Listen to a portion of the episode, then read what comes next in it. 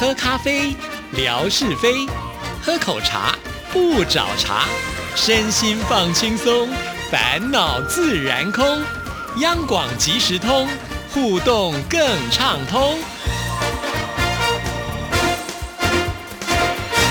亲爱的听众朋友，大家好，欢迎收听今天的央广即时通，我是谭志毅。那么今天的节目首播时间是在八月的十三号，也就是星期四，距离我们第一次举办视讯听友会加直播呢，呃，应该刚好是届满一个礼拜的时间。一个礼拜的时间呢，我觉得也是可以来检视一下，到底我们的一直播的观看数有多少哈。尤其这次呢，我们请到了我们的王。王牌啊，就是大咖的文哥全程参与啊。以前呢，呃，在直播当中都很难邀他来现身呢，顶多呢，他就会在电脑的另一端跟听众朋友透过文字呢来聊聊天呢。现在不但是露脸了，而且呢，还是整整四十分钟的时间哈，不是呢，只有这个露个脸哦，出来抽抽奖就算了。那这次呢，可以说是完全的投入，跟听众朋友来做互动哈。当那天我们直播完之后。后呢的晚上哈，我特别有看了一下，我们大概这个直播数呢是六千多啊，这个观看数哈，六千多并不算多了哈。如果呢我们平常可能做一个简单的测试，也有可能会达到像这样子的一个数目啊。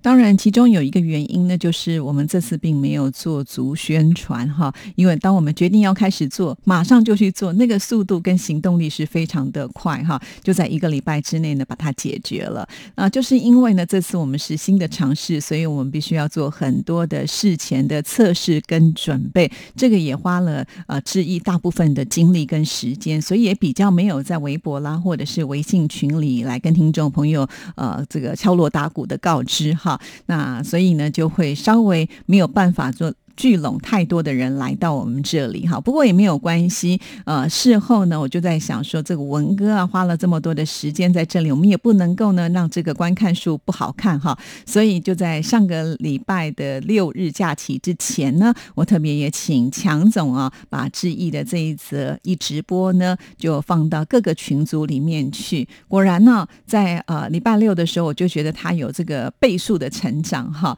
哦，我记得晚上我看了一下的时候，已经。成长到了将近四倍哈，也就是本来呢是六千多嘛哈，到了晚上呢大概是两万两千多哈，第二天早上的时候就已经超过了呃两万四千多，所以就是超过了四倍。那我想说，哎，这样的数字的成长来看的话，应该是稳当当喽。到时候文哥他看了以后，应该也会蛮开心的，因为我就在想说，接下来星期天应该也是会成倍数的成长吧。尤其当天志毅在微博当中所看到的很多留言都是相当正。面的，呃，也就是说看了以后就觉得哇，好棒哦，像是在呃过年一样，很热闹啊，很多的朋友也都喜欢。还有些朋友说，我看一遍不过瘾，我还要再看两遍、看三遍、看更多遍呢。那我心里呢，其实就觉得应该蛮稳当当的哈。可是没有想到呢，睡一觉起来，哎，怎么发现好像这个动静不如我想象的哈，好像就停留在了二点七万而已。哎，天哪，这样的数字好像不太对哦。好了，所以呢，赶紧再呼吁所有的听众。朋友哈，再来帮我们呢，这个加加油，冲冲人气哈。尤其是文哥自己本身，他非常非常的期待。更何况呢，他明天哈，也就是星期五到了，要来我们节目当中。呃，他也透露出了他很期望呢，听众朋友要给他多一点掌声跟鼓励啊。可见他其实是相当重视的。所以我今天呢，就提前的跟听众朋友说啊，如果你还没有看的话呢，就不要拖了，赶快看哈。如果你看过，觉得哎，真的。不错，也可以多给我们捧点场哦。好，希望呢，今天晚上换我睡一觉起来的时候，就有更好的成果了啊。那在今天的节目里呢，要来回复听众朋友的信件。好，当然也有一些是要来参加我们活动的，那我就混在一起呢，为大家来播出。在播出之前呢，还是要播一点时间给我们景斌先生哈，因为他也录了不少的内容。那我们现在呢，就来听听景斌先生为我们带来生活美学之万事万物的由来。今天要告诉我们领带的。由来，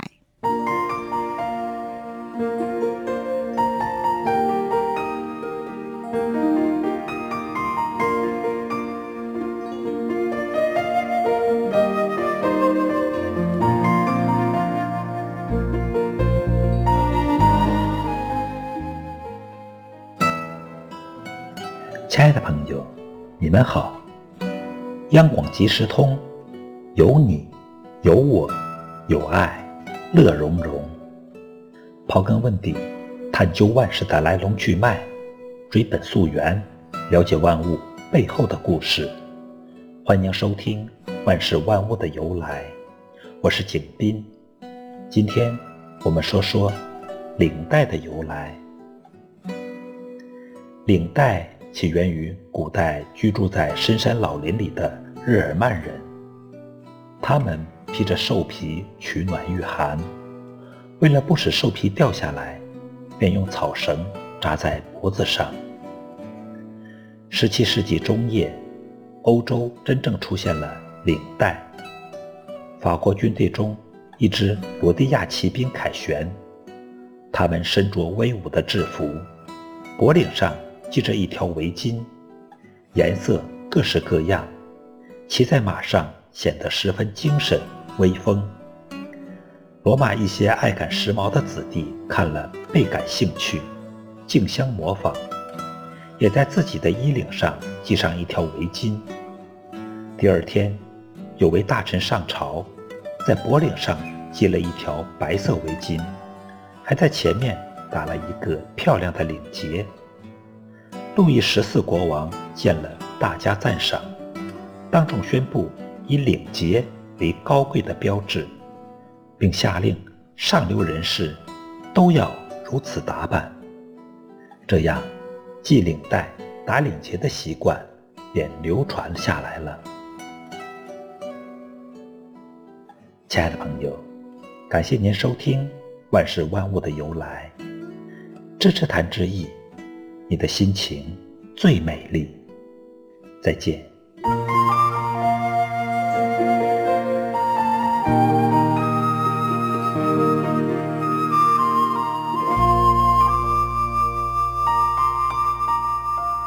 谢谢景斌先生。那接下来呢，就来回复听众朋友的信件。首先要来看的是一位新的听众朋友，哇，好开心哦！这位听众朋友是来自于山东青岛，呃，他这个地点呢是在青岛的农业大学，不知道是学生还是学校的老师哦。好，那我们来看看他的内容。你好，我是一位央广的新听众，我通过收音机收听央广的广播节目，在广播节目当中呢，了解到了台湾社会的方。方方面面使我受益匪浅，我会一如既往的来支持央广。哇，好棒哦！是透过收音机来听的哦，可见哈，在青岛农业大学这个地方呢，收听应该是没有障碍的。这位朋友他的署名叫做九天揽月，这是呢他透过这个 email 写信过来的，非常的谢谢您，也希望呢很快的能够收到您的下一封信件啊。其实他的第一封信件寄来的时候，并没有留自己的呃姓。名跟地址哈，那既然有新的听众朋友，当然志也很想了解到底是在哪里的听众朋友啊，所以就回复了一封信件。那我们这位九天揽月呢，也真的是蛮厉害的，马上秒回给志毅，而且写的清清楚楚的，非常的感谢。希望呢，很快的呃，你听节目有任何的感想，再写信到我们节目当中来，或者你也可以到微博来搜寻一下志毅啊，天方夜谭的谭志呢，就是林志玲的志毅呢，就是一个草字头在。加上一个意思的意啊，好，那我们继续呢，再来看下一位听众朋友。这位听众朋友呢，他是要来参加我们活动哦，他的名字叫做真恒啊，这个真呢就是从真皇帝的真啊，恒就是永恒的恒。好，我们来看看啊，这个信件内容写的是什么？尊敬的谭志毅主持人您好，我想要分享一下我与央广的故事。我是通过网上的广播收听爱好者博客了解到了央广的。当时初中二年级，二零一六年刚刚接触广播，收听这个爱好，了解到的资讯也不是很多。当时也忙于中考，没有真正的收听到。直到到了高中阶段，了解的东西多了，对于广播收听的这一块更加了解。在高一一年级的时候的暑假，我向央广发出了第一份收听报告，标志的我开始正式收听央广，加入央广大家庭。我喜欢央广的节目，作为让世界了解台湾的一扇视窗。央广带给我们台湾特色、台湾风格的同时，也带给我们许多外界的资讯。总的而言，节目的人文文化特色，像《恋恋台湾》还有音乐 MIT 节目与新闻节目中的自由的资讯，一直都是吸引我收听央广的重要一点。央广的听众服务也很好。疫情期间发出的收听报告也得到了 QSL 卡，虽然由于疫情的不可抗力慢了一些，但是值得点赞。央广的 QSL 卡的设计也很好，可以说是优秀的文创产品，比起来也毫不逊色。对于喜欢收集 QSL 卡的我而言，再好不过了。柜台的信号也十分强劲，强大的中波信号可以与本地的电台相媲美，稳定的收听条件让我可以方便的收听央广。今年的二月份一天早上，我收到了柜台寄来的大信封，拆开一看，让我又惊讶又激动，是柜台的测听员的聘书。这是我第一次做电台的测听员，回想起那一刻，还是满满的喜悦。今年七月份，我结束了高考。在这个终点也是起点的时间节点，希望央广可以伴我走过一段又一段的人生旅程。祝好哇，很开心哦！这封 email 呢，它是透过正体字来写。刚刚开始我还想说是不是台湾的听众朋友哦，不过呢，他有提到了，就是呃，他呃收到了这个测听员的呃证书嘛，再加上呢又考了中考跟高考，那我就确定是我们大陆的听众朋友。不过呢，却没有告诉我您在哪一省或位。于什么地方哈？因为这是我第一次收到你的信件，也希望呢，在未来呃，你也可以对我们央广即时通呃多多支持。很开心的，我们这位听众朋友呢，同样也是透过收音机来收听的，所以这就是我们办活动的一个好处啊。因为我们广发这个五零帖哈，那自然呢就会有很多的这些江湖中的大侠呢就开始纷纷的加入，然后就会告诉我们他的故事。这个对我们来讲是非常非常的重要哦。好，再一次的谢谢我们这位。听众朋友，那接下来呢，也是要来参加我们活动的是我们的强总啊，强总非常的可爱啊，呃，一开始的时候，在这个 email 当中就跟志毅写说，哎呀，我写的这个字数呢超过一百个了哈，如果呢，呃，超过太多，就是请志姐帮我删除一下。当时我还没有打开呃这个信件的内容，因为他是用假档的方式，我想说，哇，我们强总呢是不是写了千字文或者是万言书啊？结果打开看的时候呢，诶。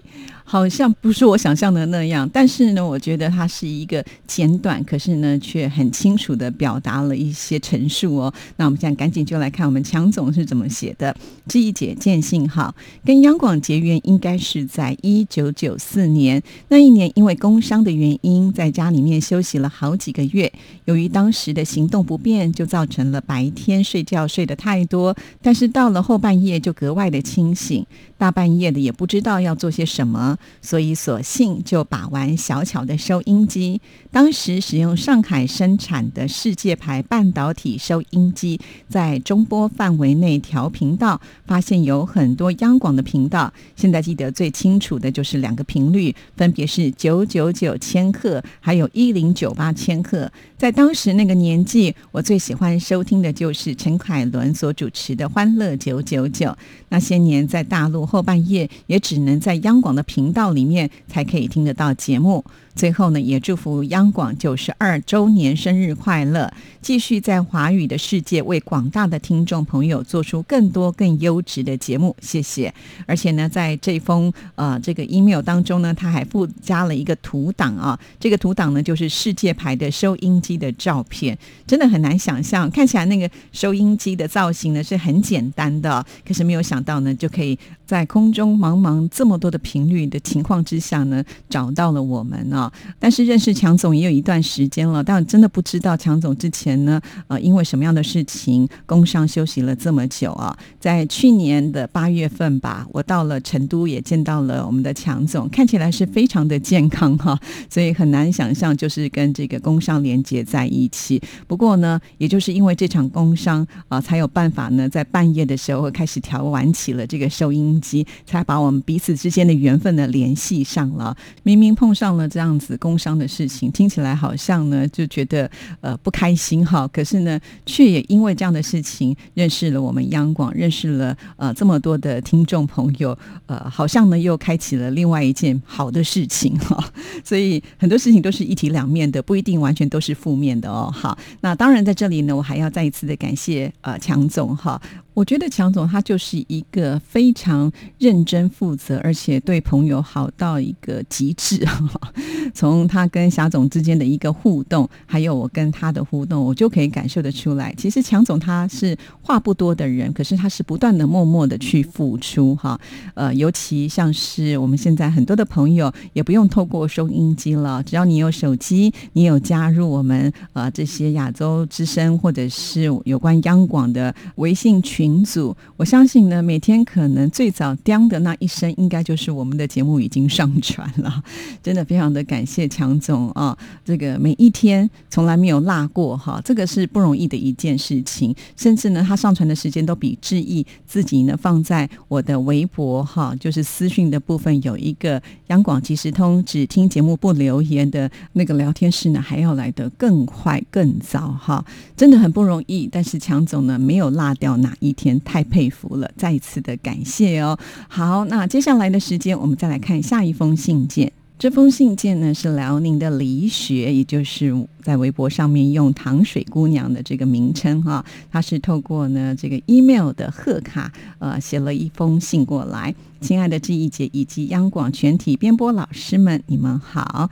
八月一号就是央广九十周年台庆，在此祝福央广生日快乐！好，帮我们的李雪更新一下哈，我们其实已经九十二岁喽。好，继续再来看下一段。那特别送上我对于央广真挚的祝福。哇，接下来呢一连串的祝福，我们要仔细听了哦。烛光点亮，让梦想插上翅膀。蛋糕品尝，幸福的味道无限滋长，快乐的结伴吉祥，将好运送上。祝福是一朵美丽的鲜花，盛开在温馨浪漫的天空下，只为装点温馨的情调，为你的生日增添一片繁华。是快乐的步调，是幸福的萌芽。此刻奏响优美的旋律，放飞喜悦的心情，打开生日的礼物，踏上开心的道路，切开甜蜜的蛋糕，投入温暖的怀抱，吹灭生日的蜡烛，许下美好的愿望。时钟的乐曲奏起时，当粉红的蜡烛点燃时，多少盈盈的笑语，多少依稀的往事，都闪动在摇曳的烛光里。记忆收录了美好时光，记载了温馨岁月，加深了友情。时间升华了情谊，让诚挚的话语带去欢乐，让朴实的情感传递心意。央广给我们太多惊喜，央广所有台前幕后的工作人员，每天都付出了太多努力，太多辛苦，向你们致敬。央广给我们广大的听众朋友留下太多满满爱的回忆，就让这一切的欢乐都化作最美好的祝福。飞梭的是时光，飞耀的是思念，飞跃的是情思，飞舞的是爱恋。飞动的是祝福，飞向的是央广的心中。愿这一份属于央广的一天，带给你快乐，带上我无限的思念，都有圆圆的祝福闪耀在央广的电波当中。在央广生日之际，美丽的季节，花开的格外娇艳。花朵都为你歌唱，这让我这快乐的音符作为礼物送给我最爱的央广，深深的祝愿央广越办越好，在每个过程里面都走得更加坚定，怀揣未来的梦想，努力向前。愿央广在每个平凡而不平淡的日子里都能够变得更加璀璨辉煌，要演出属于自己的精彩，继续书写篇章。李雪敬贺。哇，好有心的一封信哦，非常的谢谢李雪啊。其实央广的这个生日啊，我们并没有大肆的宣传，但是很多忠实听众朋友都记得哈，所以很感谢大家给予我们央广的祝福。好，那我们今天的节目时间呢，到这里也接近尾声，再一次提醒大家，我们央广即时通的年度活动呢，就是月圆人团圆好的第一阶段，只有到八月二十号为止哦，赶紧呢透过 email 信息。箱写信过来吧，r t i t a n t a n at gmail dot com，或者是志毅的微博私讯都可以哦。祝福大家，下次见，拜拜。